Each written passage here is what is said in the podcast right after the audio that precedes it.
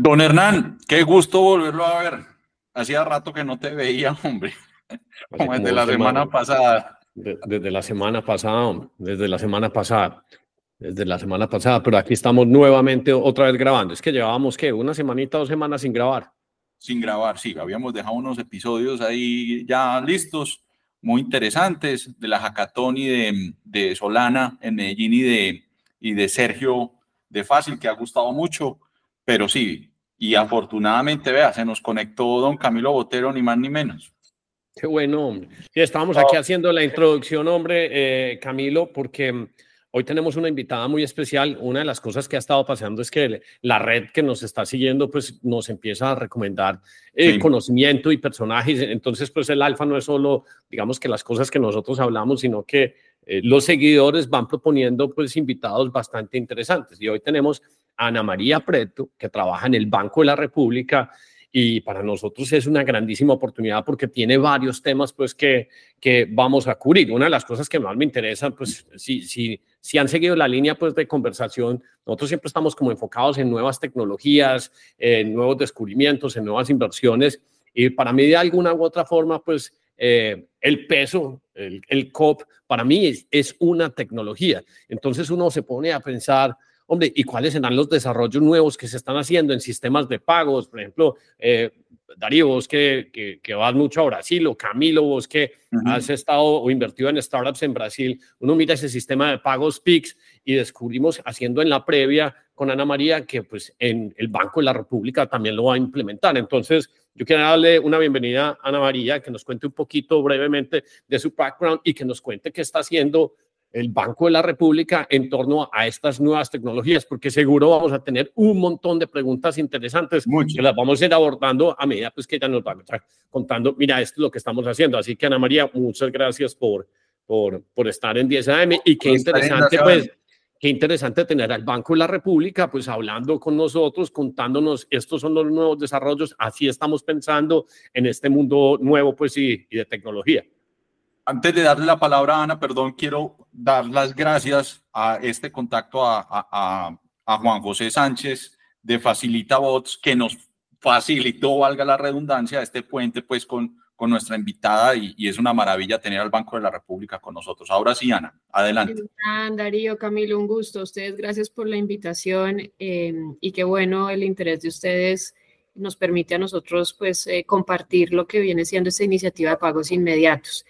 Em, yo soy economista, me pedías un poquito de mi background. Yo soy economista, he trabajado siempre en sector financiero, arranqué en Asobancaria, luego en el autorregular mercado de valores y luego estuve en la unidad de regulación financiera en el Ministerio de Hacienda.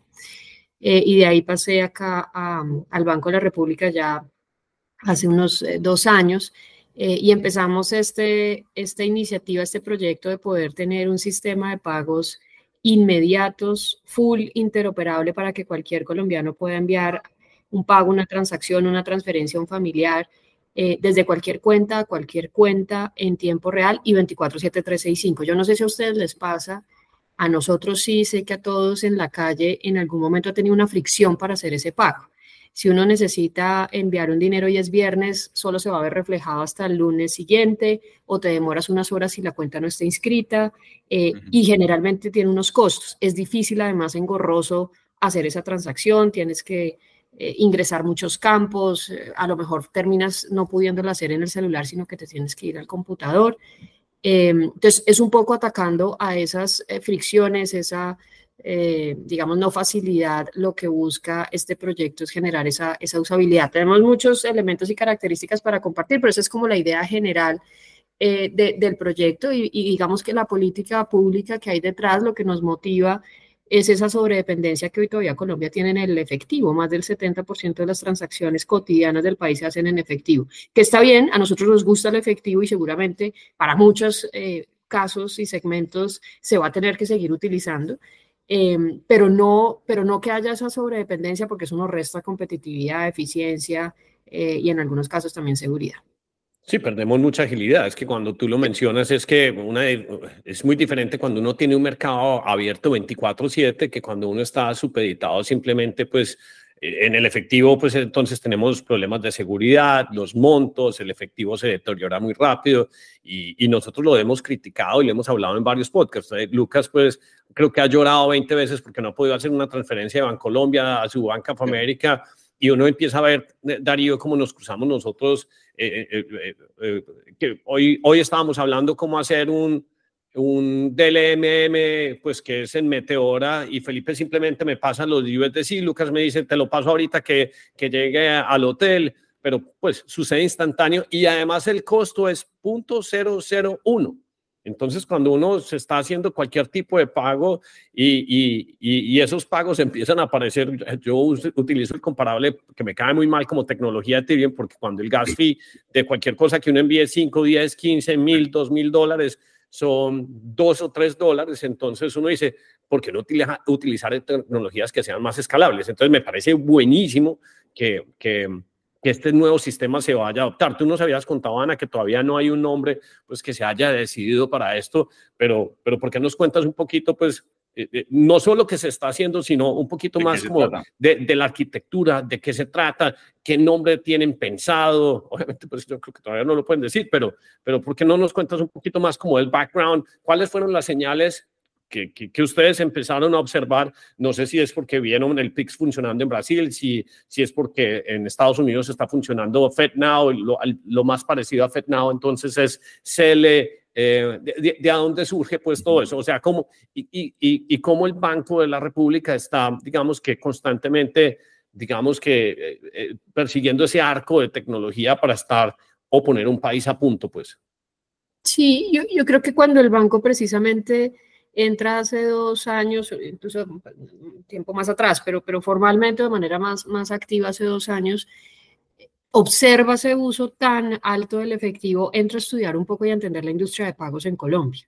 ¿Qué pasa? ¿Qué falla? ¿Por qué no logramos tener una mayor senda de digitalización y apropiación de esas tecnologías? Y encontramos básicamente tres, tres, tres fallas de mercado. La primera es una falta de interoperabilidad. En un sistema de pagos, quizá a diferencia de otro tipo de industrias, uno sí quisiera ver una industria eh, plenamente integrada, interconectada. Eh, como un acueducto, yo siempre pongo ese ejemplo, no, no, no, no sirve en un sistema de pagos tener silos o tener jardines cerrados o esquemas o modelos en donde solo los que pertenezcamos, digamos, a este esquema podemos hacer transacciones. Uno lo que busca es unos efectos de red generalizados, masivos, para que no importa pues en qué entidad financiera estés, em, o, eh, digamos cuál sea el monedero o el mecanismo, pues yo pueda efectivamente enviar el dinero. Entonces, eso fue lo primero que nosotros encontramos. El país, la industria financiera y de pagos en particular, viene haciendo muchos esfuerzos eh, por, eh, eh, por hacer, digamos, innovaciones y, y modernización, sin embargo, no de manera integrada. ¿Qué tenemos hoy sobre la mesa? Tres sistemas de pago inmediatos, que es Transfillada de propiedad CH Colombia, Entre Cuentas, que es de propiedad de Redeban, eh, dirigido más hacia la aceptación en comercios, y el tercero, que es un sistema eh, visionamos de nicho eh, orientado hacia las cooperativas. los tres, digamos, en funcionamiento, ofreciendo ese tipo de, de, solución, pero insisto, pues de manera aislada o separada, con diferentes estándares, además tecnológicos, con diferentes reglas de negocio. entonces, esa fragmentación motiva al banco a decir, aquí necesitamos como rol orquestador de una autoridad pues pública poder a poner a conversar estos sistemas. Eh, y ahí viene, digamos, como la primera decisión que toma el banco en la medida de ofrecer una infraestructura, una tecnología que conecte a todos estos sistemas. No los reemplaza, los conecta y los potencia en ese sentido, los, los abre, digamos, para que se pueda canalizar operaciones entre ellos.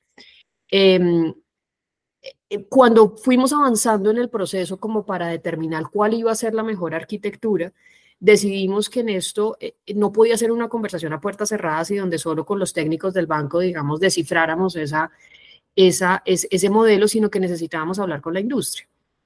Yo, yo, creo que el sistema de pagos es de las verticales de más dinamismo, digamos, en este mundo fintech y de tecnología, más que la vertical de crédito, más que la vertical de seguros u otras.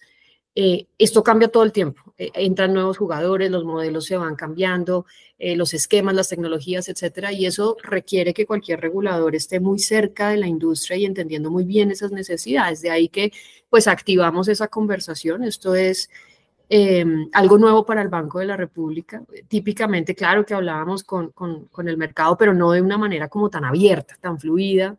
Eh, eso es algo que empieza a cambiar incluso con ocasión de este proyecto y fue muy provechoso porque efectivamente pudimos colectivamente determinar pues cuál era esa mejor arquitectura.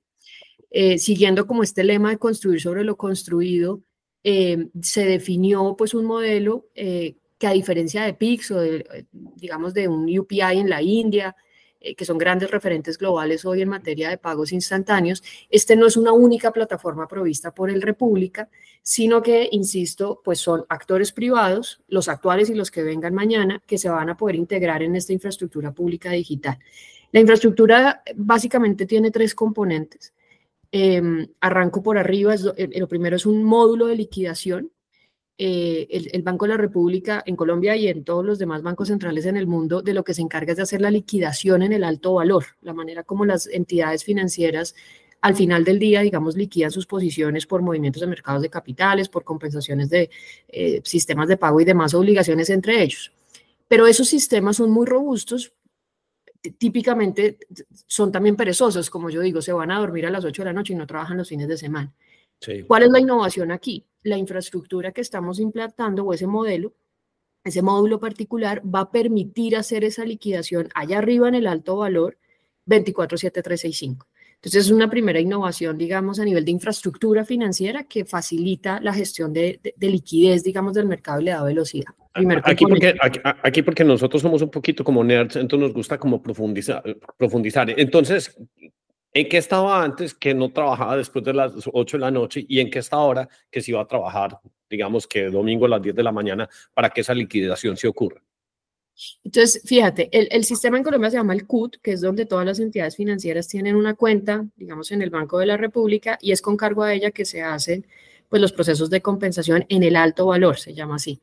Ese sistema es el que digo es muy robusto, seguirá por supuesto funcionando para todos los demás propósitos de compensación que, requiere la industria financiera, pero específicamente para la liquidación de las operaciones inmediatas de este nuevo ecosistema, va a tener un módulo anexo, digámoslo así, en donde ese módulo trabaja de manera continua y va a poder hacerse la liquidación de las operaciones de manera bruta eh, a la hora que se realice. ¿Qué, le, qué, aporta esto a la industria? Aporta eficiencia y seguridad, porque, eh, digamos, es una infraestructura en la cual las entidades van a poder, de manera centralizada para todo el ecosistema, con independencia de cuál sea la plataforma en donde se haya procesado la transacción, la liquidación va a venir a ocurrir en un único lugar, en un lugar central.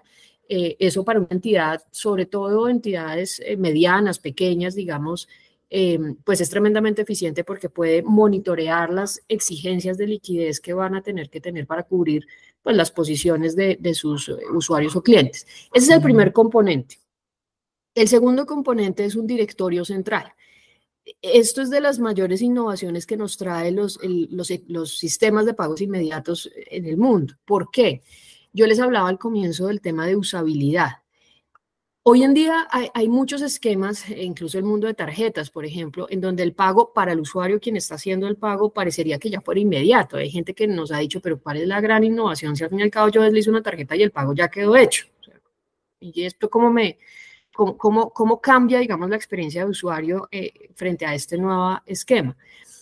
La diferencia es la usabilidad en el sentido de que es, va a ser eh, tremendamente sencillo poder mandar dinero insisto, con independencia de cuál sea la entidad en la que uno esté. Entonces, hoy esos estándares son distintos. Eh, las condiciones con las que se suministra el servicio de pago en algunas entidades es muy sencillo e intuitivo, pero en otras es tremendamente complejo. Aquí se está estandarizando esa usabilidad para que en todos los lugares sea fácil, pero además sea la misma. ¿Qué voy a poder eh, o cómo voy a poder hacer yo la transacción? Básicamente lo que hago es ingresar una llave, lo llamamos llave, eh, en otras jurisdicciones lo llaman alias pero es en últimas el distintivo que va a utilizar cada una de las personas o comercios para que yo le pueda mandar plata a esa persona. Usualmente es el celular, pero nosotros ampliamos a otras posibilidades solo para aportar, digamos, un mayor beneficio pues al usuario. Eh, va a poder ingresar la cédula también si quiere, o el correo electrónico, o un alfanumérico. Yo me quiero llamar Ana María 123 en el mundo de los pagos. Y si alguien me quiere enviar dinero o hacer un pago, yo ya no le voy a dar mi número celular ni mucho menos la cuenta, sino que le digo Ana María 123. La persona, vamos a decir, Darío es el que me va a mandar la plata, entra a la entidad de la que él tenga la cuenta y va a encontrar el, el, botoncito, digamos, de pagos inmediatos en la aplicación de su entidad con dos campos, el campo llave y el campo monto de la transacción. Y esa experiencia es la misma que va a encontrar Hernán o Camilo en cualquiera de las otras entidades. Yo quiero hacer un paralelo aquí porque es que me parece increíble a medida pues que una persona que sí tiene conocimiento pues en un banco central los paralelos que existen con el mundo de, de, las criptomonedas. Camilo, yo no sé si te das cuenta que cuando nos explica la primera parte, donde dice que vamos a pasar de las 10 de, eh, desde las 8 de la noche hasta no sé qué horas, básicamente está describiendo un, layer 2, donde están empezando a pasar las transacciones. Y cuando empieza a hacer la descripción de la llave de la cédula, es como si estuvieras en código 2039, donde tenés tus keys en cripto y si vos sos el dueño de la llave, entonces puedes hacer la transacción. Entonces uno puede hacer un montón de paralelos que hacen, o sea, con esta conversación y con estas anotaciones que estamos haciendo, uno automáticamente, Darío, no sé si te das cuenta, pero le es más fácil entender cuando uno le explican qué es Bitcoin, cómo funciona Ethereum, qué es un Layer 2, qué es composabilidad en Solana, porque uno dice, ah, con razón, ya estoy entendiendo esta conversación que puede ser muy técnica dentro del Banco de la República, pero que la hemos visto en tantos casos, pues en, en diferentes criptos que uno dice, eh, eh, la, la, coge uno como muy fácil en el aire. Pues, hace sentido, va conectando. Exacto. Ana, una, eh, para los que no son tan técnicos, ¿cuál es el resultado? O sea, ¿cómo cambia el, el, el, digamos, el ecosistema financiero de pagos de un país como Brasil que tiene PIX eh, versus Colombia que no lo tiene y qué debería pasar y, qué está viendo el Banco de la República que debería mejorar en el ecosistema financiero una vez empiece a andar esto. Mira, el ejemplo de PIX es bellísimo porque es una transformación eh, muy disruptiva, como llaman los, los, los, innovadores, digamos, en el sentido de que pues eh, realmente ha sido masiva y en muy corto tiempo. Yo, yo lo resumo en tres, digamos, los efectos, podría haber muchos más desde donde, desde donde lo mire. Pero para la política pública, digamos, un banco central, ¿qué diría? Maravilloso porque primero, logras que em, el dinero pueda circular de manera eficiente en el entorno digital de manera segura, de la misma forma en la que hoy, digamos, la, el dinero circula pues en físico en los, en los billetes. Te estás asegurando de que toda la población tenga pues acceso a ese mundo digital y pueda hacer sus transacciones y pagos eh, de una manera pues eh, masiva. Pero eso es importante en particular por las, eh, los efectos, digamos, que se generan en materia pues de inclusión financiera, de competitividad, de, eficiencia también, digamos, para los negocios y sobre todo los pequeños negocios. ¿Qué, nos muestra PIX con sus números? Primero, una inclusión financiera gigantesca. Había una buena parte de la población brasilera que no había accedido a productos financieros previo a PIX y que a partir de PIX se encarga, digamos, o se facilita ese proceso eh, haciendo incursión en el mundo financiero con una cuenta transaccional simplemente para poder hacer esos pagos. Y hoy, pues, el ejemplo que siempre dan alrededor de Pixis, pues la gente compra eh, la limonada en la playa o eh, pues hace, digamos, todo tipo de pagos cotidianos, digamos, desde a través de esa plataforma. Entonces, genera y aporta mucho a la inclusión financiera, primero. Y segundo, del lado del comercio, lo que vemos también es un salto, las cifras de Pix nos muestran un salto en la aceptación yo solo pongo el paralelo para darnos una idea en el caso de Colombia, menos del 30% de las tiendas de barrio, emprendimientos, vendedores informales aceptan pagos digitales o electrónicos. Eso ha cambiado un poco desde la pandemia y con los monederos. Nosotros tenemos dos grandes monederos, David Plata y Nequi. Eso ha cambiado, es cierto, pero todavía sigue habiendo, digamos, muchas brechas, sobre todo pues en zonas rurales, ciudades intermedias, etcétera. Con PIX, esa aceptación cambia radicalmente porque aceptar un pago digital para un tendero se vuelve tremendamente económico. en muchos de los casos incluso es a cero pesos. Entonces le da lo mismo aceptar un billete que aceptar un pago digital. En ausencia de este tipo de sistemas, aceptar un pago digital puede ser muy oneroso. Te pueden estar descontando un 3%, un 4% de la venta que no le hace sentido pues, a, un pequeño, a un pequeño tendero. Eh, entonces la aceptación crece y la importancia de eso, fíjense, es que ahí empieza a haber una escalera hacia la formalización de esos tenderos, porque alrededor de eso pues viene acceso a crédito, acceso a seguros, empieza a generarse una data, digamos, transaccional muy valiosa para, para segmentos, sobre todo tradicionalmente excluidos. Y cierro con esta. Una tercera efecto que nosotros vemos muy poderoso, que tú me preguntabas, Darío, digamos, en la industria financiera, ¿uno que ve? Pues una modernización eh, en las entidades, en sus canales y en la manera como eh, ofrecen el, el, modelo de negocio, el caso de negocio, digamos, de los pagos, pues está transformando. Aquí conecto con toda la discusión del mundo Open Finance, Open Data, porque en la medida que haya pagos, pues existen datos, digamos, para construir sobre eso todas las demás innovaciones de, esa, de ese mundo Open. E, ese, Hernán, ¿me permitís una pregunta? Sí. Hola Ana, qué, pena, yo voy aquí en un carro, me cogí un vuelo con esta invitación de estos señores. Ana, me intriga una cosa, eh, cuando dices que mm, este sistema integra como con una especie de puentes, lo entiendo yo, los tres sistemas existentes, em, y si hay algún trade-off, si se consideró que eso era, pues me imagino que se consideró que era valioso y por eso se mantiene, pero si eso tiene alguna implicación adversa para un modelo eh, que cumpla con las tres características que nos acabas de decir. Es una muy buena pregunta, Camilo, y nosotros eh, sí tuvimos muchos, eh, muchas maquetas o muchas posibles arquitecturas sobre la mesa y, digamos, valoramos pros y contras de cada una de esas. Eh, y no alcancé en la, anterior pregunta a decir el, tercer componente, pero aprovecho, aprovecho que ahora haces este, introduces este elemento para decirles el tercer componente. El tercer componente es la cámara del banco.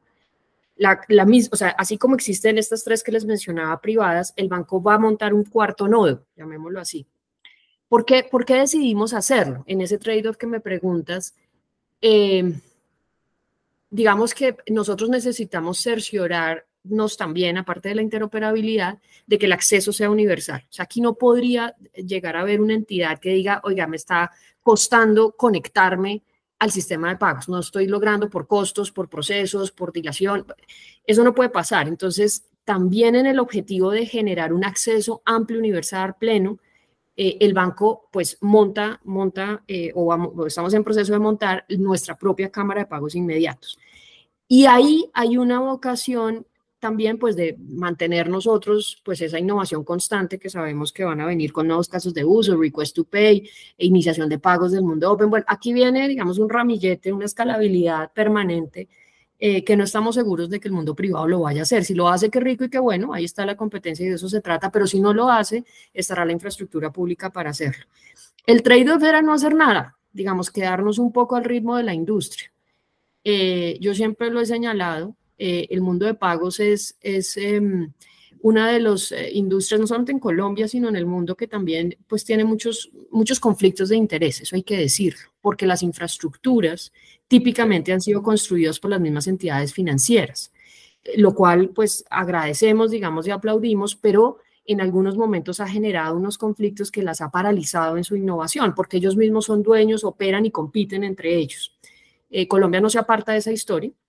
Esto está ampliamente documentado, estudiado, incluso sancionado por las autoridades de competencia en Colombia y en el mundo. Eh, entonces, la introducción de una infraestructura por parte de un central que es más objetivo, por supuesto, pues ayuda en ese trade-off de decir, eh, hombre, de pronto esto no va al ritmo que nosotros quisiéramos o necesitamos que vaya. Muy interesante. La pregunta que yo iba a hacer era, pues ya estabas describiendo el proceso del tendero y estabas hablando sobre Open Finance y decías que, que si no hay historia y entonces no puede haber, por ejemplo, generación de créditos para las personas. Caso es eh, eh, perfecto de, la startup que tuvimos en el episodio pasado, que tienen que recurrir a Open Finance porque resulta que la gente se gana 15, 20, 30 millones de pesos, pero como no les pagan bien una nómina, sino que son trabajadores informales, pues entonces no son sujetos de crédito, entonces no pueden acceder a vivienda. ¿Qué necesito, Ana, yo? Que me quiero ir a comprar, no sé, tres empanadas en la tienda del barrio ¿cómo procedería yo a pagar mis empanadas con esto nuevo, eh, este nuevo sistema? ¿Qué es lo que yo necesito? Asumiendo que no tengo el dinero en efectivo, ¿cuál es la, cuál es la mecánica y el proceso? Sí, eh, la ruta es la siguiente. Necesitas tener una cuenta transaccional para poder desde ahí originar el pago. Esto es un riel cuenta-cuenta, como nosotros lo llamamos. O sea, tu banco sí o sí. Necesito una cuenta de banco. ¿O qué, qué quiere decir cuenta transaccional? ¿O qué quieres? Eh, exacto. Eh, necesitas una cuenta. En Colombia, digamos, los únicos que pueden tener, pues, una, eh, captar recursos de público y ofrecer el instrumento de depósito es pues una entidad financiera por definición. Eh, entonces, puede ser un banco, pero también puede ser una SEDPE. En Colombia tenemos, son las sociedades especializadas en pagos y depósitos, que es esta entidad ligera, digamos, que fue concebida precisamente para facilitar los pagos. Les doy un ejemplo, Movi fue la primera SEDPE en Colombia, pero hay muchas más. Está Dali, está Powi, digamos, hay más. Neki y Davi Plata, pues son monederos que también están, versan sobre depósitos. Entonces, tú debes tener un depósito o una cuenta desde donde debas, puedas originar la transacción, la que quieras. También puede ser en una cooperativa eh, o una entidad microfinanciera que tenga la posibilidad de tener una cuenta. Ok. Ahí vas a poder, entonces te desplazas hacia donde Jaime que te vende las tres empanadas y vas a poder encontrar dos opciones. O Jaime tiene un código QR de cualquier entidad financiera. Los códigos QR en Colombia ya son interoperables, es el mismo código QR, o sea, no vas a tener cinco o seis códigos QR, uno solo basta. Tú escaneas y mandas el pago. Haces un push eh, y, se fue la transacción. En tiempo real a don Jaime le cayeron, le, cayeron los cinco mil pesos o lo que sea y, se acabó. ¿Y le caen en dónde? en la cuenta donde Jaime tenga, eh, en la entidad que sea. Cooperativa, nuevamente, las posibilidades que dijimos. Posibilidad 1. Posibilidad 2. No, Jaime no tiene ese código QR aún o no quiso tenerlo, lo que tiene es una llave en sí misma. Él, dice, a mí págueme, mándeme el pago a este celular o a este correo o a jaimeempanadas.com, ¿sí? Entonces, eh, que es su alfanumérico. Entonces, yo ingreso desde mi celular, ingreso a la aplicación de la entidad financiera donde yo tengo mi cuenta y pongo esa llave, escribo ese, ese, esa llave y el monto de las tres empanadas y se fue la operación. Y se fue la operación. ¿Y esa operación cuánto cuesta normalmente y cuánto costaba antes? En Colombia hoy en día las operaciones entre personas, el famoso P2P, es hoy ya a cero pesos. Eso es algo que nos dejó pues la pandemia y la consolidación un poco de estos, de estos sistemas en particular de Transfilla, que es el que hoy canaliza esas operaciones y los monederos tipo Nequia y Plata, entonces hoy esa operación es a cero pesos y no va a cambiar, por supuesto, con, con, no debería cambiar pues con toda esta interoperabilidad. Por el contrario, consolidarse en cero pesos entre personas. Enviar dinero en Colombia debería no tener ningún costo entre cuentas.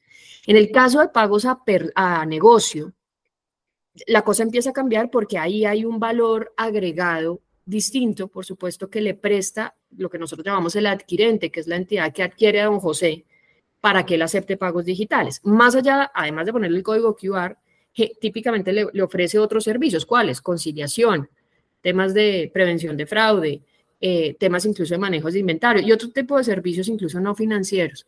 Entonces ahí puede que haya un cobro, eh, pero pues muy bajo y probablemente para algunos segmentos igual sea cero.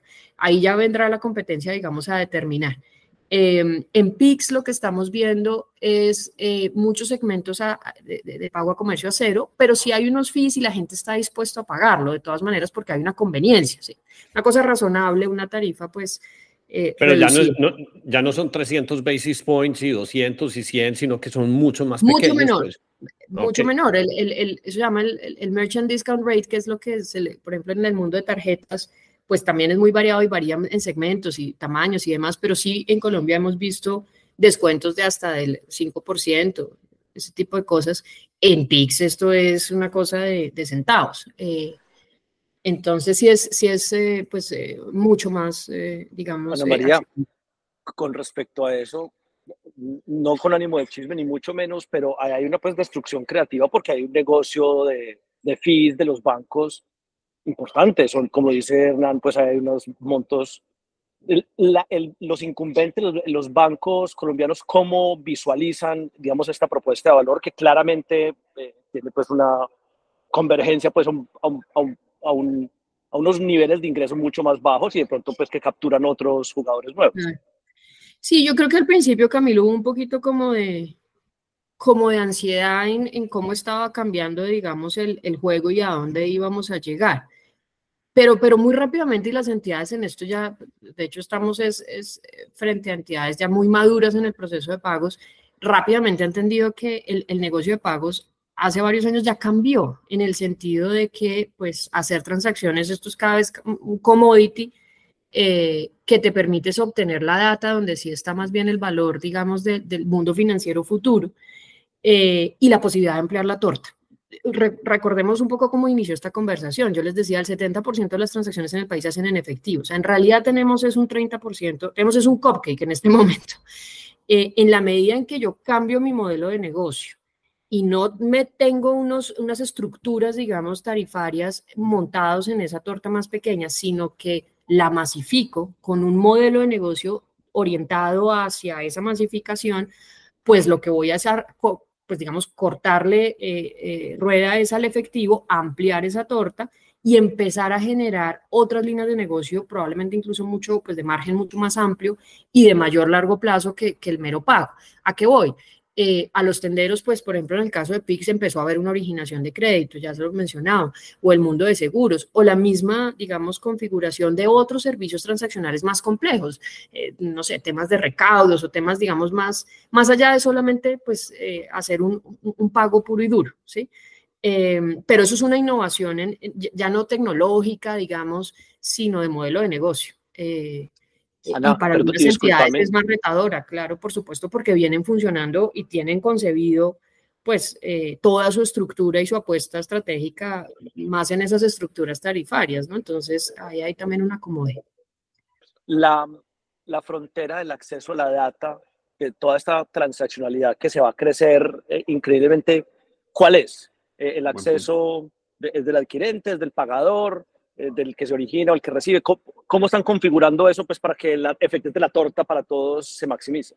Es, es, sigue siendo, es un poco la, eh, digamos, em, la estructura es la misma que hoy tenemos, en el sentido de que la data reside y reposa pues en, la, en, en, las entidades financieras de donde uno sea el cliente. Entonces habrá información del lado del adquirente, habrá información del lado del originador, habrá información pues en todas las entidades financieras y eso no cambia. La, la información sigue siendo pues del usuario, por supuesto, eh, y bueno, allá vendrá, digamos, todo el, andamiaje del mundo de Open Finance eh, y demás, pues para el uso más provechoso, digamos, de esa información, eh, obviamente con el consentimiento, la autorización del, usuario, digamos, de dónde poner esa, o, cómo utilizar mejor esa información en su beneficio, pero, pero la información no es que vaya a viajar, digamos, al Banco de la República o que se vaya a tercerizar o a centralizar en otro lugar, no, sigue quedando en la entidad financiera sí estoy de acuerdo contigo que se va a nutrir, por supuesto, porque pues va a haber más traza, digamos, transaccional que la que hoy tenemos, por, supuesto.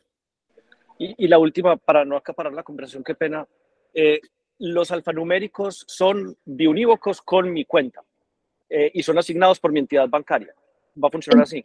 Sí, entonces ahí tuvimos también una discusión de cómo era la mejor parametrización, pero finalmente lo que quedó fue que lo define la entidad financiera por temas de seguridad idealmente combinando aspectos de la identidad de la persona eh, para que no sea una, pues un alfanumérico que nadie recuerde y que sea impronunciable. Entonces es una cosa que sea relativamente sonora, eh, pero sí originado, digamos, eh, pues por, por la entidad financiera. Pero ahí voy a, voy, aprovecho tu pregunta para, para contarles un poco de este funcionamiento del directorio, que, que yo me metí por la usabilidad, pero nunca les dije el valor del directorio. Entonces el directorio lo que tiene es el, el, es el almacén, digamos, de todas las llaves como bien lo señalas Camilo, pues cada llave está asociada a una cuenta y, la llave tiene que ser única, es decir, el directorio no puede tener dos veces mi correo asociadas a tres cuentas, no porque pues se, pierde como la integridad en, el procesamiento, en la enrutada de la operación. Em, entonces, el proceso de registro de la llave también va a ser, digamos, un momento muy importante y muy de cara al usuario, porque eso sí lo tiene que hacer individualmente cada uno de nosotros. El que quiera participar, recibir y hacer pagos inmediatos, pues se acercará a su entidad financiera desde el celular.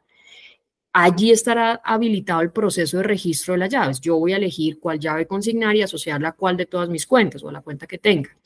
Esa información viaja y quedará consignada en el, en el, en el directorio y ya a partir de ahí cualquiera que me haga pagos, pues la operación consulta, se enruta, digamos, en esa mensajería entre los sistemas, consulta el directorio y pues ya sabe a cuál de todos los nodos enviarla porque pues ahí, eh, eh, eh, digamos, lo canaliza, ¿no? Lo direcciona hacia una, pregunta, Una pregunta como estética. ¿Esas llaves para cada banco, por ejemplo, uno, esas llaves existen, por ejemplo, cuando uno tiene una dirección en Ethereum, entonces uno puede ser dariopalacio.eth o dariopalacio.sol. Entonces tú podrías ser Ana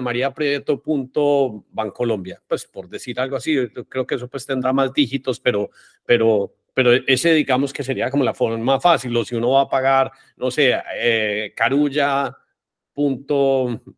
Colombia, pues, eh, o, no es tan simple como eso. No, de, hecho son 10 caracteres y, pues es un alfanumérico, como te digo, muy casi que aleatorio.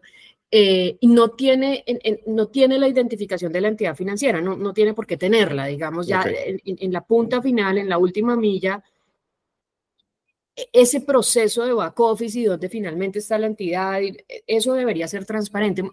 Uno hoy en día en la calle oye mucho, oiga, ¿usted qué tiene? ¿Nequi, David Plata? O, a dónde le mando? No, e, e, esa narrativa siempre está anterior al pago para saber por dónde la mando o si definitivamente no la puedo mandar. Eso debería desaparecer, porque a mí ya no me importa dónde esté la cuenta del receptor. Simplemente le digo, deme su correo, deme su celular y yo le mando la transacción.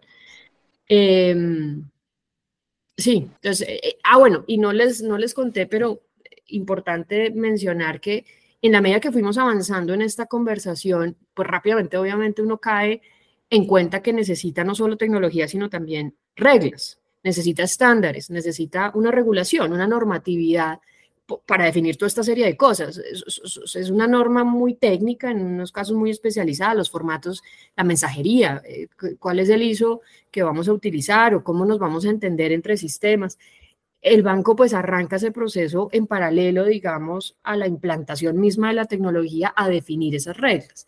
Eh, a finales del año pasado se expidió ya esa regulación, eso ya es hoy una realidad, está disponible para ser consultada, es una resolución de la Junta y una circular técnica y tiene varios anexos, digamos, operativos Em, yo creo que eso es un activo para la industria muy importante porque está ahí modernizando la manera como se hacen las transacciones. Estamos adoptando un estándar internacional que es el ISO 20022, que es la manera como hoy se enrutan las transacciones y eso nos va a abrir camino más adelante hacia, por ejemplo, mm, pagos transfronterizos, que ya ustedes los mencionaban de pronto en un ejemplo. Em, tener esos estándares ya, digamos, internacionales, pues nos facilita el camino hacia adelante. Eh, entonces, esas reglas Es el segundo componente que, es importante en el proyecto señalar y que las entidades financieras y sistemas pues tienen que eh, cumplir y converger a lo largo de todo este año. Ese proceso de, convergencia está previsto para que a partir del 2025 ya estemos todos eh, pues eh, hablando con la misma partitura. Y devolviéndonos al, tendero, porque es que me da mucha curiosidad. A mí, a mí, me parece una maravilla, pues que yo sí entiendo cuál es el impacto, o creo entender, pues, el impacto de donde vos tenés 70% de las transacciones en efectivo y llegas y las digitalizas. Entonces tenés muchos más datos, pero tenés mayor velocidad del movimiento del dinero. Y nada es mejor, más beneficioso para una economía que cuando el dinero circula. El dinero estancado es lo peor que le puede pasar a una economía. Dinero circulando es todo el mundo que le están pagando más rápido, es la gente recibiendo el dinero pues mucho más ágil, no hay digamos que estos gaps o estos espacios de tiempo que finalmente pues son costosos, entonces se dinamiza toda la economía. Pero ¿de quién, de quién es la tarea de, por ejemplo, instruir o educar al tendero para que entienda cómo funciona? Porque me parece una labor pues de titanes. Claro, pues que uno puede utilizar muchos paralelos para llegar y decir, si la gente aprendió a utilizar dispositivos móviles, pues entonces no están muy distantes de poder utilizar un medio de pago y un QR code, pues no es tan complicado. Yo creo que una de las grandísimas cosas que nos pasó en la pandemia es que todos teníamos como esos celulares viejos que tienen el botoncito pendiente del update y sí o sí la pandemia obligó a todo el mundo a dar un paso más adelante y a adoptar nuevas tecnologías. Pero ¿de quién es esa labor? ¿Quién, es el que le, eh, le enseña al tendero? Así es como le van a seguir pagando en el futuro. Pues esa, y, yo reconozco que, va a ser un reto, es, una tarea que tenemos como ecosistema. Eh, ese es un frente que hemos denominado la promoción. Eh, lo vamos a coordinar de alguna manera desde el Banco de la República, definiendo unos lineamientos pues generales en materia de contenido, momentos en los que esta información tiene que irse introduciendo, las audiencias, pues como un, como, un orden en, la manera como se va a desplegar y diseminar pues eh, estos nuevos conceptos. Hay unos que pues en realidad no, no, es necesario como educarlos porque la gente, como bien señalas, pues es muy intuitivo y ya hace transacciones, ¿no? ¿Sí? Pero, pero sí hay otros eh, en donde va a tener que haber pues unas campañas, digamos, muy pedagógicas, el tema de las llaves, por ejemplo, eh, bueno, las características mismas de la interoperabilidad, en fin. Eh, eso lo estamos empezando a diseñar y, lo vamos a trabajar. Una parte la va a hacer el banco y una parte la va a hacer la misma industria, las entidades financieras al llegar ya a sus clientes y usuarios. Y ahí es donde viene el sello que tú me preguntabas cómo se va a llamar este sistema, todavía no lo tenemos. Y no lo tenemos porque el banco se ha dado realmente un espacio para hacer esto de la mejor manera posible. Eh, el sello va a ser pues determinante para que pues eh, cale bien, digamos, en, en, todos los colombianos, que sea un elemento distintivo, poderoso. Hoy la gente en Brasil no habla de te voy a mandar dinero, sino te va a pixear. Entonces, poder llegar a ese nivel de apropiación, digamos, del servicio, obviamente que no depende solamente del nombre, pero, pero, pero si, si le ponemos eh, una cosa muy, muy difícil, digamos, o, atípica, entonces, en fin, entonces estamos en ese proceso. un genérico, sí, a mediados del año deberíamos tener ese nombre, que es un nombre sombrilla. Eh, pero estoy de acuerdo contigo que yo creo que hoy en día la tecnología y estos aparatos que son una maravilla, eh, cualquiera que sea su denominación o tecnología, pues son muy intuitivos y las personas ya lo utilizan y lo resuelven, digamos, y aprenden muy rápido. Nosotros tuvimos, nosotros montamos el, el, subsidio de emergencia en, en, pandemia, el ingreso solidario, eh, y esa experiencia en parte también nos ayudó, nos aportó lecciones, digamos, para este proceso en, en el siguiente sentido. Ingreso solidario incluyó financieramente a, cerca de un millón de hogares en, esos, en esa situación de confinamiento donde pues nadie podía ir a ningún lado a hacer ese proceso. Todo se surtió a través de monederos, de las billeteras que, pues, que tiene el país. Eh, y la gente, o sea, lo que hicimos fue mandar un SMS diciendo, eres beneficiario del ingreso solidario, descarga la aplicación y haz, eh, enrólate. Eh, bueno, un millón de personas lo pudo hacer sin tener experiencia previa en el sistema financiero ni en haber nunca pues hecho una apertura de, un, de una cuenta, de un depósito. Y lo hizo. En parte, pues claro, ante la, pues, eh, pues el anuncio de que voy a recibir una plata me motivó a hacerlo y pues la misma situación de, pues, de pandemia en la que estábamos. Pero a lo que voy es que al final la gente aprende y muchos de estos, de estos eh, beneficiarios hoy en día todavía mantienen el monedero y, hacen transacciones. Entonces ya se vuelve como una cosa pues de, hábito. Entonces eh, yo creo que ahí la tecnología nos va a ayudar mucho a la diseminación. Camilo, yo levanté la mano todo juicioso. Sí. Eh, em, estaba pensando que los bancos tienen un incentivo supremamente grande a hacer esa, esa dispersión, esa diseminación de la, del uso eh, en la medida en que reemplazan, digamos, un negocio de fees que yo que, como dice, está muy, muy comoditizado por un negocio de monetizar una data porque va a ser mucho más rica en volumen y en calidad. Y entonces la, la duda, Ana, es cuáles son las barreras para que los bancos hoy en día puedan efectivamente monetizar bien esa data. ¿Existe regulatoriamente todavía barreras de acceso a esa, a esa información, de la utilización, temas de privacidad? Como ¿Cuál es el contexto, eh, dirías tú, Em, como para ver como el, el, roadmap completo al menos de esta porción del negocio bancario. Yo, creo que el país ahí también se ha venido, em, digamos, em, la, la, regulación se ha venido adaptando, digamos, a esas nuevas eh, pues, realidades. Hoy ya tenemos, e, eso no le compete al banco, digamos, eh, sino al gobierno nacional, pero ya tenemos una normatividad de Open Finance y la Superintendencia Financiera recientemente expidió ya la circular donde se está instrumentando todo ese nuevo mundo. Eh, y Colombia tiene una piedra angular en materia de protección de data muy fuerte, eh, desde las leyes de protección de información, que yo creo que pues hacen que ese proceso sea, sea más fácil, digamos, que en otras jurisdicciones donde incluso tuvieron que empezar es desde construcción de esas leyes de protección para empezar a poder hablar del uso de la información. Nosotros yo creo que estamos un poquito más adelante en ese sentido. Eh, pero eh, eh, entonces hay una nueva normatividad que sin duda pues seguirá seguramente madurando y a lo mejor faltarán algunos elementos en ese sentido, pero yo donde veo que puede haber un mayor reto es en el mismo ajuste del modelo de negocio por parte de las entidades. ¿Cómo es que se moneta? ¿Dónde está el negocio y exactamente qué es lo que hay que hacer con la data? A veces cuando hablábamos de esto decían, ¿para dónde cojo con esto? ¿Sí? ¿Cuál es el tipo de alianza significativa con qué tercero para hacer qué cosa? Em, yo creo que eso es una curva de aprendizaje que tenemos que hacer como industria, digamos.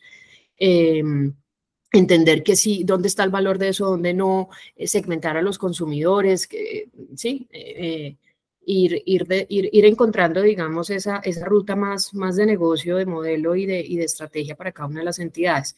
Em, yo creo que ese es un desafío más para, pues, para la industria, ¿no? Sin lugar a dudas. más que una restricción legal, honestamente. Yo, yo tomo la palabra. Ana, dos, dos preguntas. Una es, ¿cuándo es la fecha del primer pistolazo de esto para que ya lo veamos como colombianos? Me imagino que hay una etapa de, primero como pruebas y, y se coge un segmento, y pero ¿cuándo empieza eso?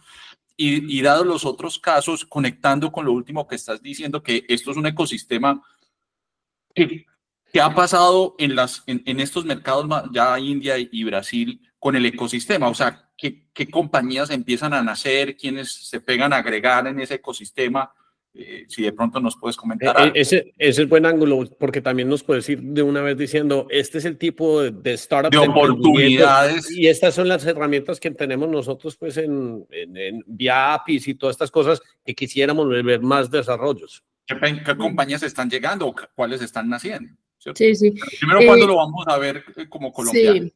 Eh, eh, digamos, el proyecto tiene unas fases, como yo les decía, tiene dos frentes, el regulatorio y el, y el, y el tecnológico. Entonces, en el frente regulatorio se pusieron cinco fases, estamos en este momento en la segunda, eh, que es como de alistamiento, arranca la tercera hora en abril y corre hasta finales del año, que es toda la adecuación por parte de las entidades. En, en enero del 2025 eh, debería estar arrancando el poblamiento de los directorios, o sea, el usuario final debería estar haciendo su proceso de registro de llaves en, el, en, en, los primeros meses, digamos, del 2025, para que a partir del, segundo Q ya estén todos los cables y toda la información lista para que yo pueda empezar a hacer transacciones. ¿Listo?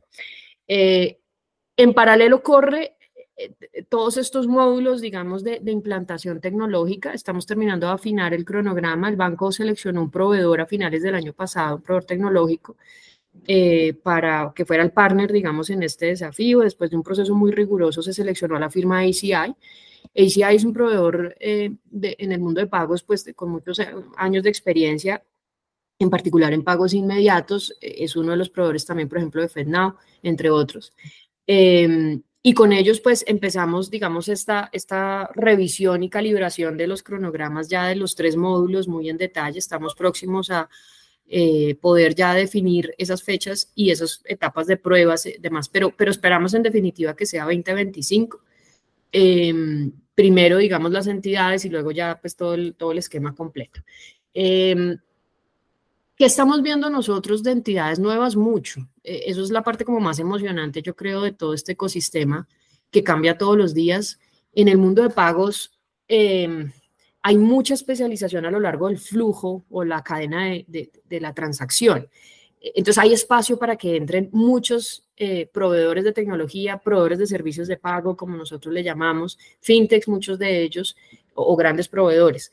Eh, en el mundo de la adquirencia en particular es donde uno tal vez ve mayor, mayor eh, pues, actividad. Eh, el mundo de la adquirencia es muy, muy especial, de un margen muy estrecho, entonces requiere pues mucha innovación ahí hay gateways, hay procesadores de pago, hay eh, pasarelas, hay adquirentes no financieros.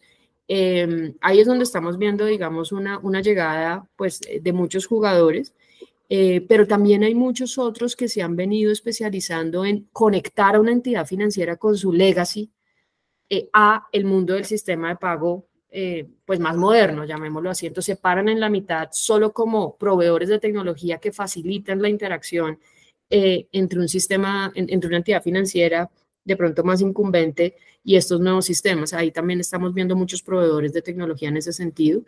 Eh, sí, yo, yo, creo que esto abre las puertas a, un montón de, de pues de, de posibilidades.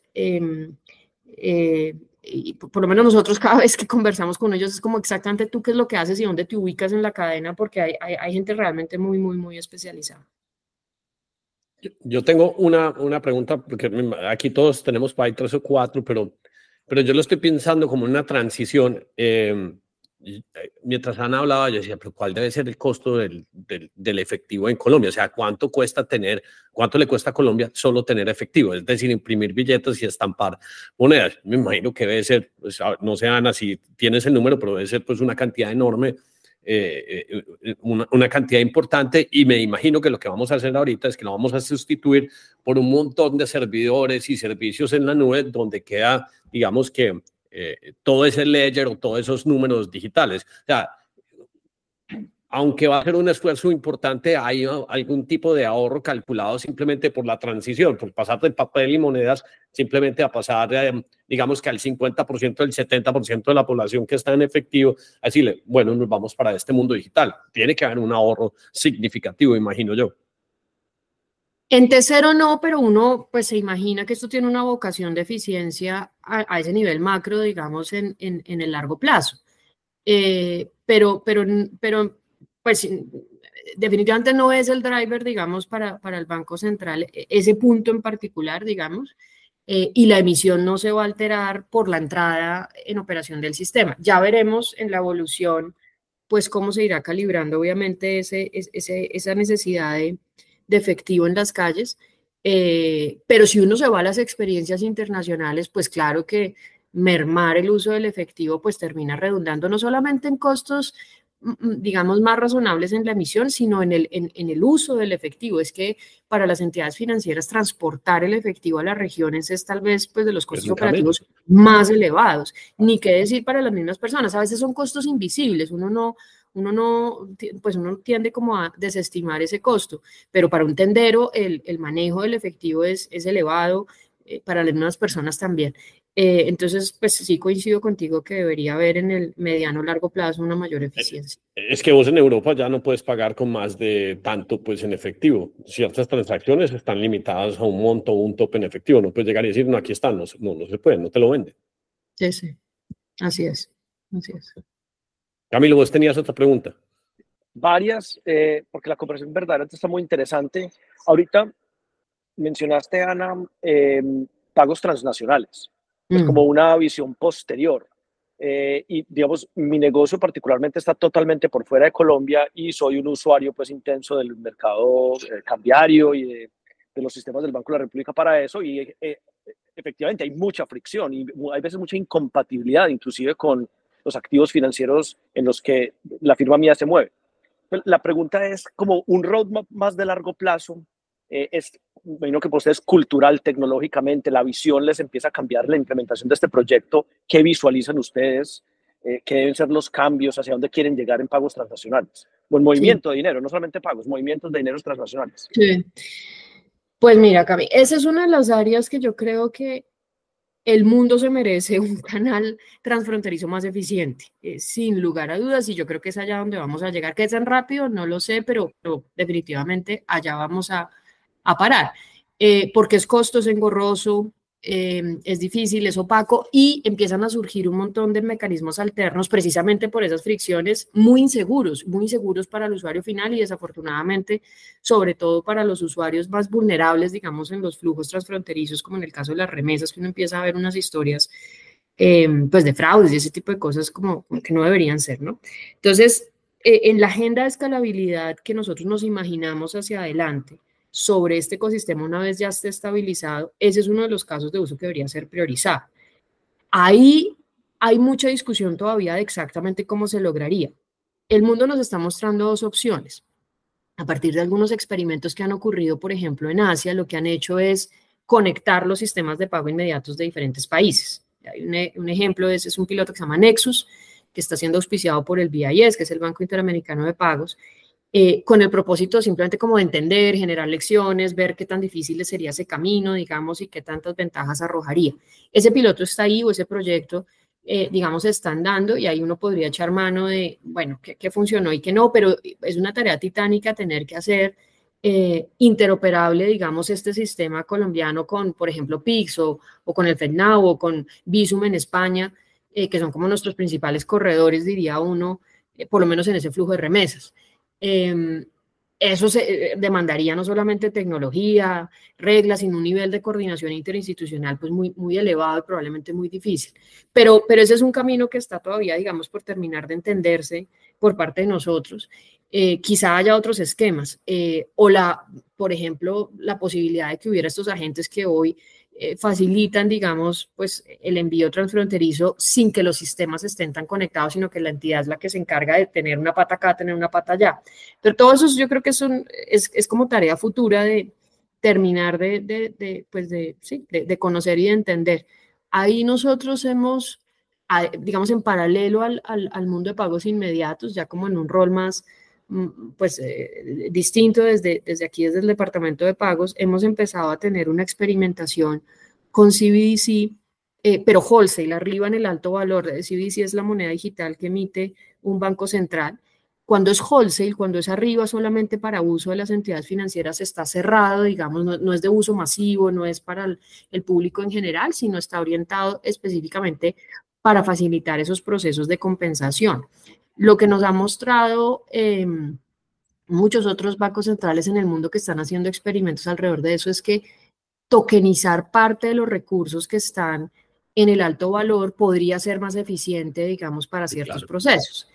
Eh, estamos entendiendo ese universo, estamos viendo eso qué significa, qué tipo de integración habría en una plataforma eh, pues descentralizada donde estuvieran esos tokens con nuestro mundo centralizado en fin, yo creo que es una cosa pues de largo aliento. Una eh, compañía como, por ejemplo, USDC, por ejemplo, para eso. Sí, ahí hay, hay muchos, eh, hay mucho todavía que estudiar, que entender y que ver, pero yo creo que la, digamos, la tecnología, pues sí, seguramente nos, nos irá poniendo, digamos, una, una realidad que habrá que, aprovechar también eh, para algunos de esos procesos. Vos, vos tenés varias, Camilo, seguí, seguí. No, la, la, que seguía era precisamente sobre, eh, sobre CBDC. Eh, yo me estuve leyendo los comunicados de la Secretaría General del banco sobre el tema porque aparentemente hay muchas personas preguntando y somos pues una comunidad de, de estudiosos y gomosos. Eh, yo, yo, creo que ya la abordaste.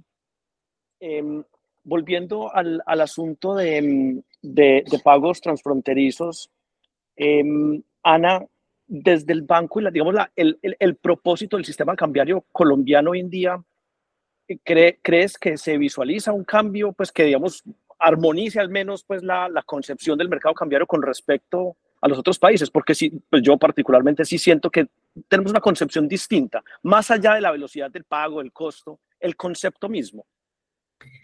Eh, no, no, no, es, no es mi área definitivamente acá en el, acá en el banco, mal haría yo en pronunciarme sobre eso. Eh, pero solo me limitaría a decir que en la pues todo el andamiaje está construido, digamos, en que haya una moneda eh, en la operación, que subyace, digamos, en la operación, en la medida en que puede haber unos activos digitales, pero no sean una moneda de curso legal, digamos, en, en, la, jurisdicción origen y, receptora de la, moneda, pues eh, no habría manera de, estar hablando de una operación eh, pues cambiaria propiamente.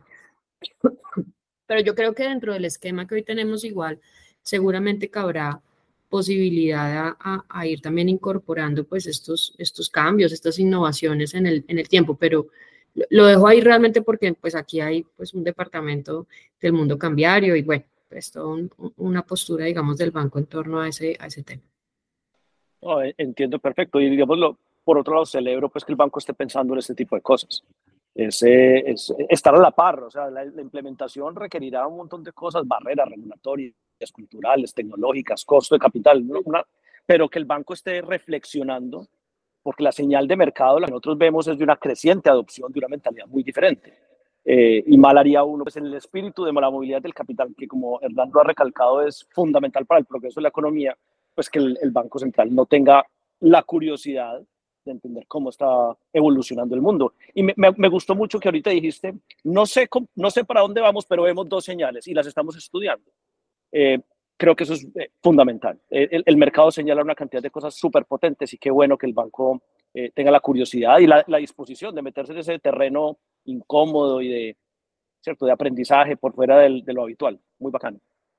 Yo, yo quiero complementar eso de, de Camilo y mi pregunta era, pues la siguiente, Ana. Aquí nos ven muchos perfiles, nos escuchan muchos perfiles, desde los usuarios que van, a, o sea, los que van a utilizar la tecnología, hasta los que posiblemente tengan que tomar la decisión si lo implementan o no.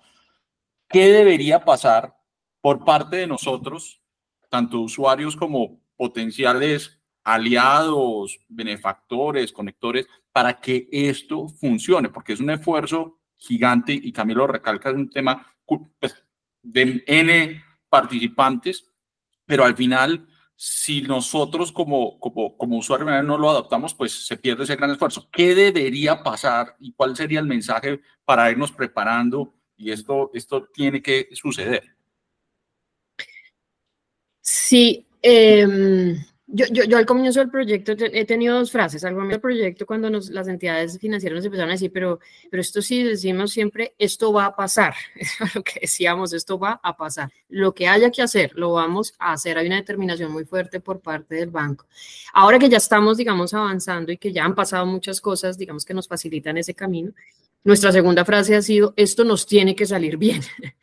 eh, entonces, ahí, ahí, yo ayer hablábamos de un evento de Colombia FinTech precisamente y decíamos, eh, pues este es un proyecto país y es un proyecto en el cual eh, pues involucra, digamos, a la, a la, industria como un todo. Tiene que haber una conciencia de todos para que en, en, el pedacito que nos corresponda, pues lo hagamos bien. Eh, yo creo que tiene que haber una, insisto, una divulgación muy amplia eh, y un, pero sobre todo, digamos, eh, un suministro del servicio de pagos inmediatos, pues muy fácil. Eh, eh, yo creo que al final la persona, más allá de la publicidad y la propaganda que se le haga, es en el servicio, en, en su experiencia, en donde tiene que poder toparse con el pago inmediato de una manera pues muy, muy, muy clara. Eh, porque en el mundo digital, yo creo, y ustedes lo deben saber mejor, no hay segunda oportunidad. O sea, la, si la primera transacción sale mal, la persona no lo va a volver a intentar. Entonces, eh, esa, esa, esa interacción, digamos, en el canal de la entidad financiera, en la aplicación, nos tiene que quedar muy bien y ahí el esfuerzo es mancomunado para que el usuario, pues, eh, digamos, se sienta tranquilo, se sienta confiado en que, en que esto, la promesa de valor se está cumpliendo. Como yo siempre mantengo un espíritu emprendedor, pues ahora estoy pensando qué ideas se me, se me ocurre, qué idea me invento, y normalmente las mejores ideas son las que se derivan de, digamos que de un problema que es muy evidente y que uno lo quiere resolver. A mí me parece que desde hace siglos uno de los problemas más evidentes que hay y, es sinónimo de qué tan rica es una sociedad o no, es que el dinero circula muy lento en Colombia. Así de sencillo. Y esto que están presentando es simplemente, o sea, vamos a poner, vamos a ponerle un autobahn al peso colombiano, o que sean autopistas alemanas, para que circule mucho más rápido. Dicho esto, si yo fuera un emprendedor curioso, yo me iría para alguna página en el Banco de la República donde digan, esto es lo que estamos tratando de solucionar, estas son las herramientas que estamos construyendo. Y de ahí derivar una posible startup, o quién sabe qué daría. Uno, por ejemplo, hacer una hackathon en ese entorno. Ahorita tenemos este evento de Starco. Eh, y, muy y, chévere, si alguien no, muy interesante si a, si a, uno llega y le dice, no, es que yo vi la charla en 10 AM con el Banco de la República y nosotros eh, podemos implementar una solución o ayudarle a un banco o integrar o crear este API, qué sé yo. Tú en este momento, Ana, eh, que si uno fuera un emprendedor con esa característica que yo te estoy describiendo, eh, cuál es la página, la web del Banco de la República, donde dice, mira, aquí están estas herramientas, eh, necesitamos, este es nuestro repositorio, este es nuestro GitHub, estas son las especificaciones. ¿A dónde puedo ir yo como para tratar de decir, yo podría proveer sí. una solución de eso?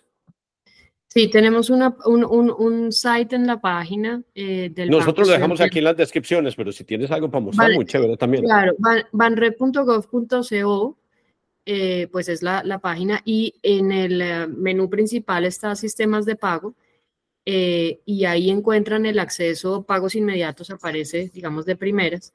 Y ahí encuentran todo, digamos, encuentran, nosotros tenemos esto que yo les denominaba el foro de sistemas de pagos, esto arrancó muy desde el inicio, ahí están todas las presentaciones, documentos, las explicaciones, digamos, de, del sistema. hay también comunicados, en fin. Eh, ese sería, digamos, como un, lugar para consultar, sin lugar a dudas. El otro es la normatividad misma, que es eh, la resolución 6 de la Junta Directiva del Banco de la República del 2023, ahí está disponible también, y la circular reglamentaria que la acompaña. Em, yo creo que esos son dos, dos, lugares, digamos, para consultar. Lo otro es que tenemos un correo electrónico, eh, pagosinmediatos.banred.gov.co. Eh, nos escriben ahí para, por ejemplo, nosotros seguimos haciendo plenarias del foro donde pues está invitado todo el mundo, es virtual, eh, y vamos explicando y dando como alcance, digamos, al, cronograma. Tenemos previsto un nuevo foro para probablemente la segunda semana de abril, no le hemos puesto fecha todavía, pero se pueden inscribir ahí el que tenga interés. Em, es, como digo, abierto a, todos.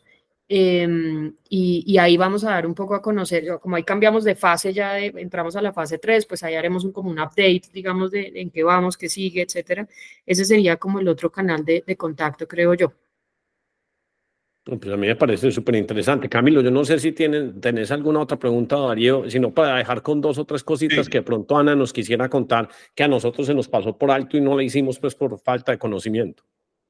Hernán, no preguntas, pero un complemento a lo que estabas diciendo, parafraseando un poquito, Ana, eh, ahora. Mira que ahora, digamos, el modelo de negocios de los bancos, entonces, se sustituye cierto ingreso que hoy en día tienen por pagos o por recepción de pagos por una data que hay que monetizar. Eh, sabemos que la inclusión financiera en Colombia es un reto, eh, sabemos que hay mucha opacidad de la información, especialmente por el efectivo. Es, es decir, startups alrededor de underwriting, de clasificación de clientes, que tenga que ver con riesgo eh, con educación financiera, ahorro, eso llevado luego a inversión. Yo creo que todo ese lado, digamos, del, lado bancario es súper importante. Y hay otro que yo no sé si se va a poder, aquí pues me meto en temas de privacidad seguramente sensibles, pero en el directorio, el directorio es un universo de identidades con todos los flujos de caja.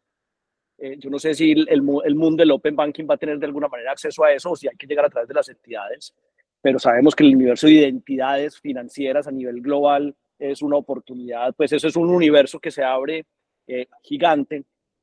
Eh, entonces también los emprendedores podrán pensar algo alrededor de eso. Una precisión ahí, Cami, porque si, si lo, digamos, eh, ha sido un tema álgido, el, el, directorio no reúne información transaccional. Es cierto que tiene la llave, okay.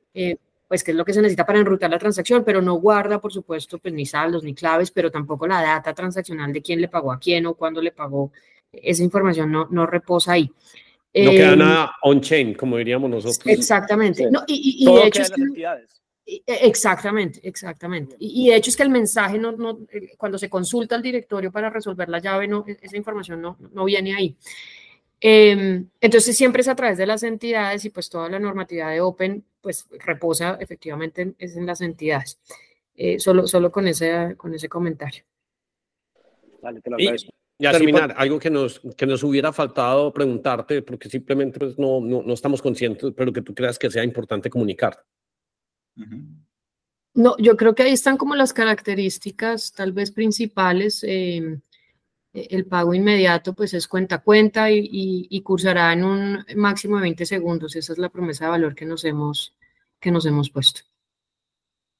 Eh, eh, yo, yo, aplaudo mucho esta entrevista, la verdad, y, aplaudo el, pues que Ana nos haya cedido este tiempo y que esté liderando este tema dentro del Banco de la República, pues ya uno, pues esta, esta disrupción, porque realmente es una disrupción, es súper bienvenida y no vemos la hora pues de, de, verla en marcha, realmente.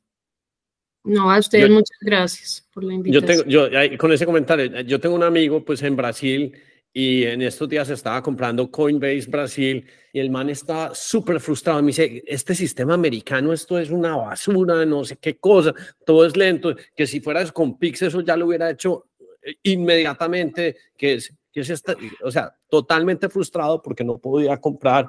Y entonces qué bueno ver un sistema que pues podría tener el mismo beneficio. Y Ana, nuevamente, muchísimas gracias por tu tiempo y por por explicarnos en detalle pues lo que estás liderando, que digo, nada más importante para una economía como la de nosotros que agilizar el flujo de, del dinero. Eso me parece súper importante porque eso sí queda inclusión. De acuerdo, completamente. No, a ustedes muchas gracias de verdad por la, por la invitación. Bueno, don Camilo, muchas gracias, que le vaya bien en su viaje. Señores, muchas gracias por la invitación, Ana, todo un gusto. Gracias por estar acá. Que estén muy bien todos, hablamos. Ya, ya paraste. Ok.